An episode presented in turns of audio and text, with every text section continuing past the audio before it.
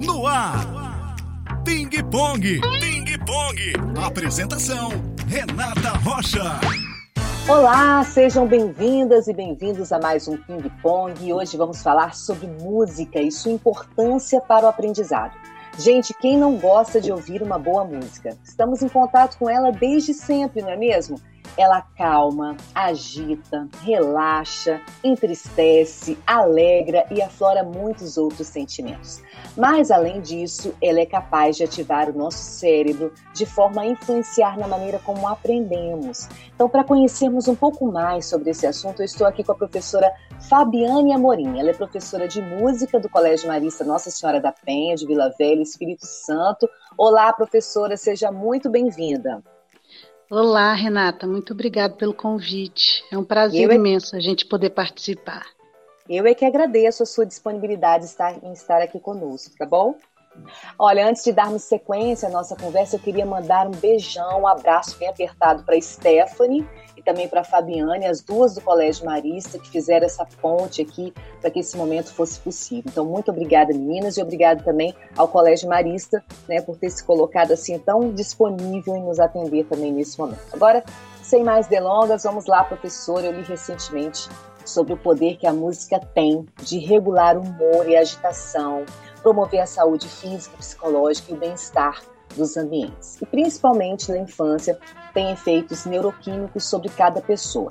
Isso é verdade? A música, ela realmente é capaz de desenvolver a mente humana? Bom, vamos lá, né? Não importa, Renata, se você gosta de rock, de pop, de música eletrônica ou de qualquer outro gênero musical. Ouvir música é considerado sempre uma boa opção para tentar lidar com essas emoções. É, a música, ela libera a dopamina. É um hormônio que ajuda a combater o estresse e a restaurar os tecidos danificados. Ela melhora realmente o humor, como você disse, reduz a ansiedade. A dopamina também induz o prazer, a alegria e a motivação. Pacientes com lesão cerebral, a música ajuda muito a restaurar a memória. Agora vamos falar um pouquinho da criança, né? Quando uma criança ela toca um instrumento musical, ela é estimulada musicalmente, é trabalhado ambos os hemisférios do cérebro. A música ajuda a melhorar a sensibilidade, a capacidade de concentração, a memória e traz muitos benefícios para o processo de alfabetização da criança.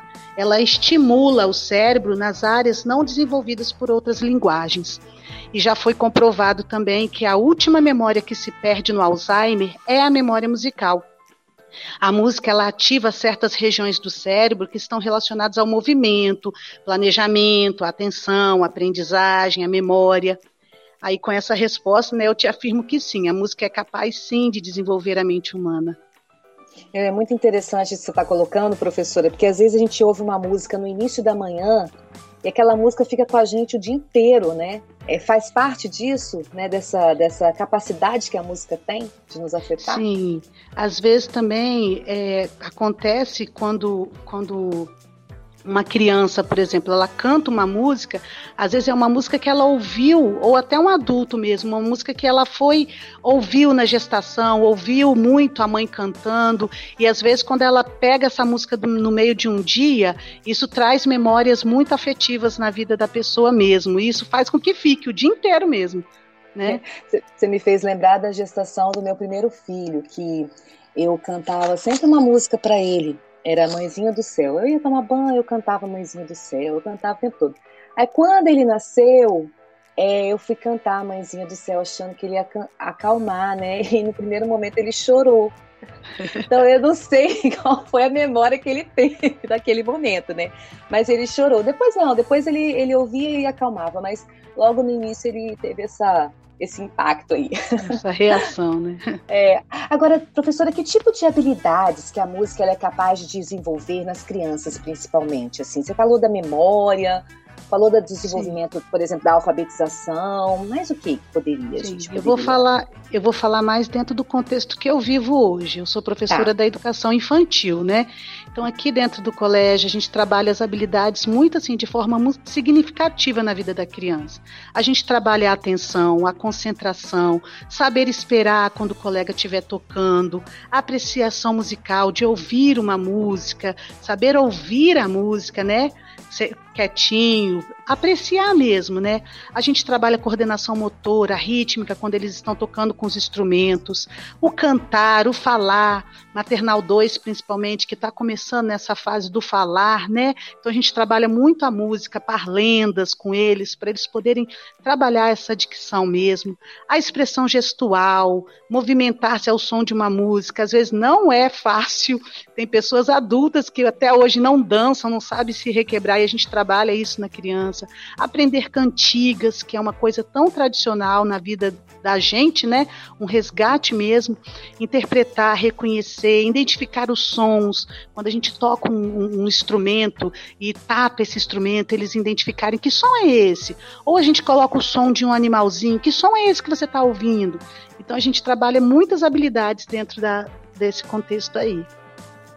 Agora, o tipo de música interfere no processo de aprendizagem, assim, até de formação humana? Por exemplo, se são músicas extremamente emotivas ou sensuais ou ritmadas, né, com batidas mais marcadas, podem gerar problemas para o aprendizado ou até para a formação da pessoa, ou isso não tem nada a ver?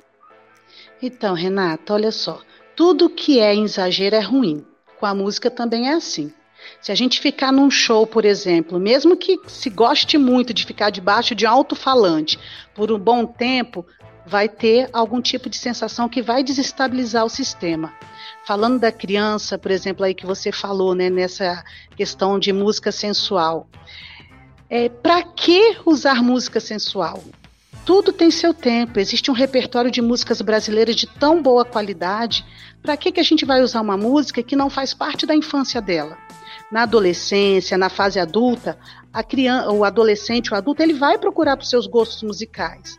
Mas eu acredito assim, Renata, que não cabe a nós, educadores, acelerarmos esse processo. Ela deve ser criança, aproveitar a fase de criança com músicas de criança.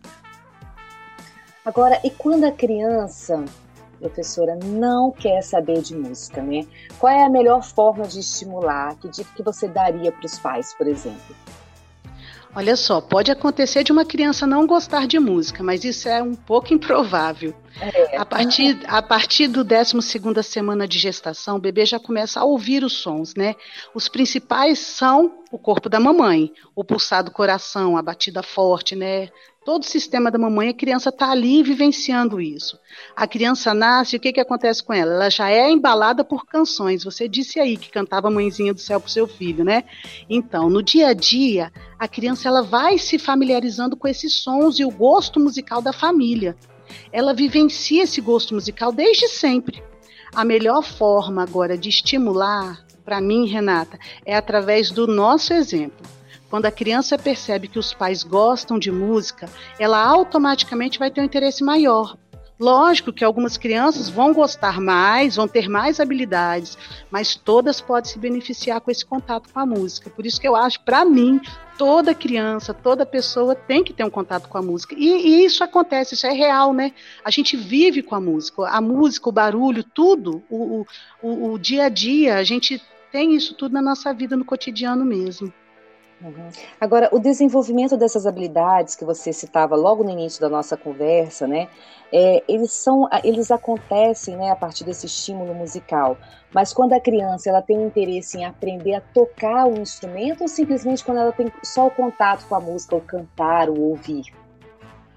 Olha, as duas coisas elas acontecem, né? A criança ela pode ter mesmo uma preferência já por um instrumento, por exemplo, aqui na escola eu não ensino um instrumento específico. Como eu disse no começo das habilidades, a gente trabalha as habilidades de uma numa gama de oportunidades. Como a gente está num grupo de crianças, a gente trabalha tocar junto, cantar junto, tudo junto. Quando a gente vai trabalhar um instrumento específico, aí você vai trabalhar de outra forma, né? Com a criança individual. Aí é diferente. Uhum. Aí, por exemplo, o pai e a mãe que estão te ouvindo aqui falam assim: Poxa, meu filho, ele ou minha filha, né? Adora cantar, canta o dia inteiro, gosta de música, tá atento, gosta de ouvir, de ouvir música, gosta de vídeos musicais e tal. É, como eu sei qual é a idade certa para colocar, por exemplo, numa aula de algum instrumento? Né? E como é. escolher esse instrumento também, né? De deixa eu falar um pouquinho sobre isso. Às vezes, isso vem muito da família. O pai gosta de piano e quer que o filho seja pianista e às vezes ele não quer. Isso uhum. acontece muito. Então, o que, que eu, eu faço, né? Eu, como eu trabalho com música e sou professora também de instrumento musical, eu procuro dar uma oportunidade para os meus alunos de ter contato com outros instrumentos.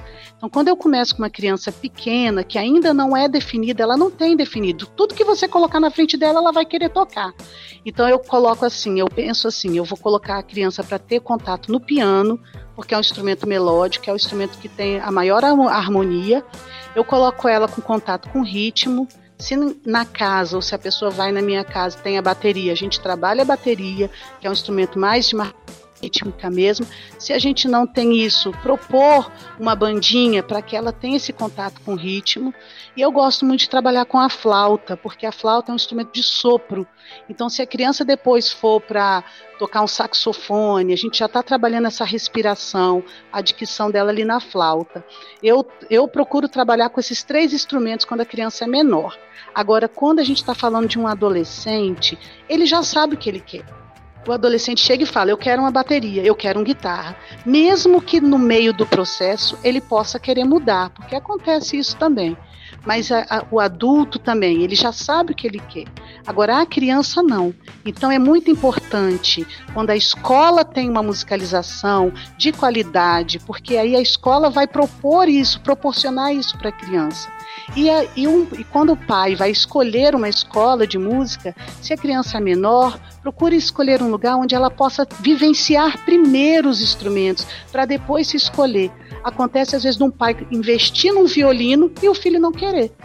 Aí fala assim: Poxa vida, agora você vai ter que estudar esse instrumento. E não é o que a criança quer. E aí a criança acaba ficando frustrada com isso.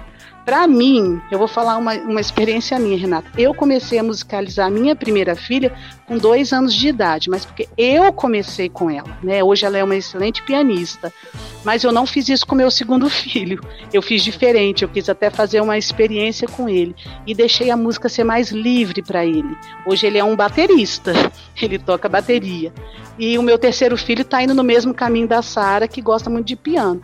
Então, assim, a idade que um pai vai investir, que vai ver resultado, eu acho que é a partir do quarto ano, ter três aninhos, quatro anos. Eu indico com dois aninhos colocar numa musicalização para ela começar a vivenciar a, musicali a musicalização mesmo, né, a música de uma forma agradável. Uhum. Tá certo, professora. A gente está chegando aqui ao fim, nosso tempo já está encerrando. Você gostaria de acrescentar mais alguma informação que pode ser importante? De tantas que você falou, né? Tantas dicas importantes, né? Ah, eu só queria dizer que é muito prazeroso a gente poder contribuir na educação musical de uma criança, né? Então aqui na escola a gente faz muito isso e a gente se realiza aqui. Em todas as atividades que a gente faz com as crianças, a gente não só trabalha, mas a gente se diverte com eles mesmo. Eu acho que é isso que a gente precisa fazer. O professor, ele precisa entender que esse processo precisa ser lúdico, precisa auxiliar na socialização e na construção da afetividade da criança. Só isso que eu queria dizer. Tá certo, professora. Muito obrigada, então. quero agradecer é, a professora Fabiane Amorim pela sua disponibilidade. Muito obrigada por compartilhar o seu conhecimento conosco. E eu espero que você aí do outro lado tenha curtido também. Até a próxima.